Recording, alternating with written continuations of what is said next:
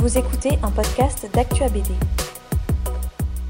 Je m'appelle Cyril Pomès, je suis auteur de bande dessinée depuis 2005 euh, à titre professionnel. J'avais publié mon premier album qui s'appelait La lettre près chez Albin Michel. Et depuis, il y a eu sept autres albums, donc huit au total.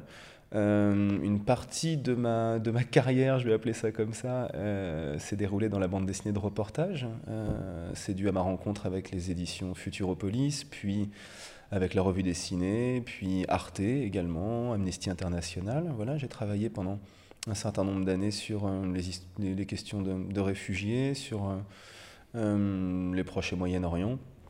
donc voilà, bande dessinée reportage. Et puis dernièrement, je suis revenu au bout de, dix ans. Ouais, c'est ça, ça faisait dix ans que j'avais pas écrit et j'ai eu euh, cette envie de, à nouveau d'écrire euh, une fiction.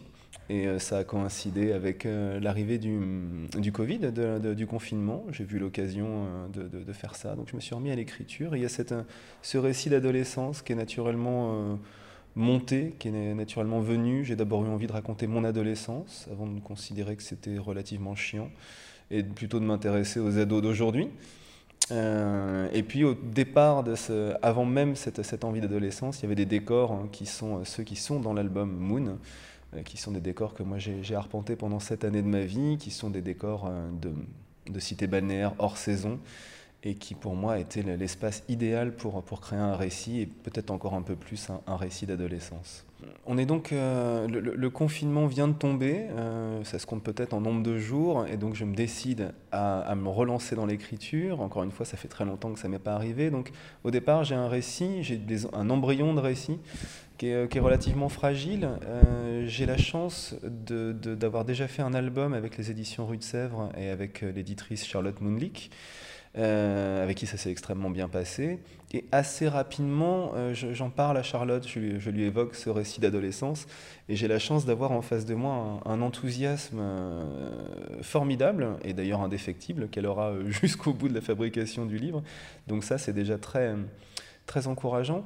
Ce qui va se passer et qui est nouveau pour moi dans cet album, c'est que je vais faire appel à des gens autour de moi pour m'aider, en tout cas, à, me mettre sur sur la piste au départ. Euh, Isabelle Merlet, euh, qui est la coloriste de l'album, au départ va avoir un rôle très très fort aussi dans l'écriture. Euh, elle, se décrit souvent comme étant une sage-femme pour un certain nombre d'auteurs et je témoigne que pour, pour mon cas, ça a vraiment été, ça a vraiment été le cas.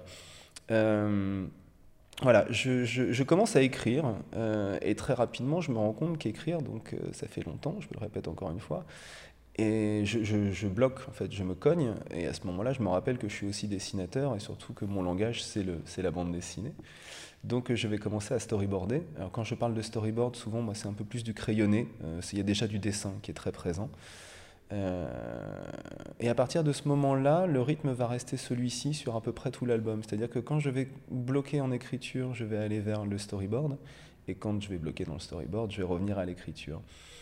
Euh, sur l'évolution même du récit, euh, qui court sur. Euh, donc, moi, je l'ai réalisé en un an et demi, cet album. Donc, c'est long. J'ai voulu prendre le temps de, bien le faire et, de me perdre aussi un petit peu, parce que je, trouvais ça intéressant de pouvoir le faire. Je faisais des choses ces dernières années où il fallait toujours savoir où on était exactement dans le récit. Là, j'avais l'occasion de me perdre et ça me, ça me plaisait.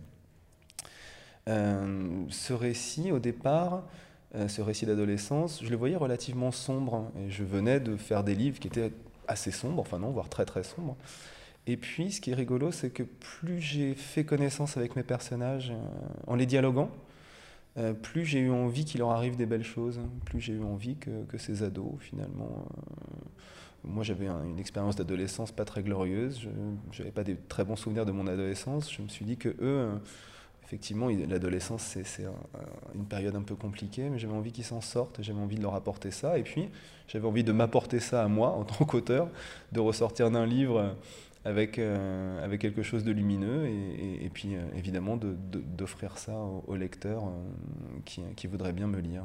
La suite, donc l'après Moon, qui est arrivé assez, assez rapidement, en fait non, c'est rigolo. En même temps que je faisais Moon, je me suis mis à travailler de manière régulière pour le journal de Spirou. Qui m'a offert à 9 ou 10 reprises maintenant, je ne sais plus, une, récréation formidable en me proposant des thèmes. Ils ont des numéros spéciaux et à chaque fois ils me disaient, bah voilà, le thème là c'est Noël, c'est les robots, c'est ceci. Et fais-nous quatre pages si tu as envie. Donc voilà, j'ai pu en plus continuer d'écrire et d'expérimenter des choses dans ces pages, dans les pages de ce journal. Et puis au bout d'un moment, on s'est tellement bien entendu avec, euh, avec Morgane Di Salvia, le rédacteur en chef, et, Laure Bavet, euh, qu'on a commencé à penser à un récit au plus long cours, et qui aurait toujours sa place dans les pages de Spirou, mais qui, verrait, euh, bah, qui verrait le jour sous.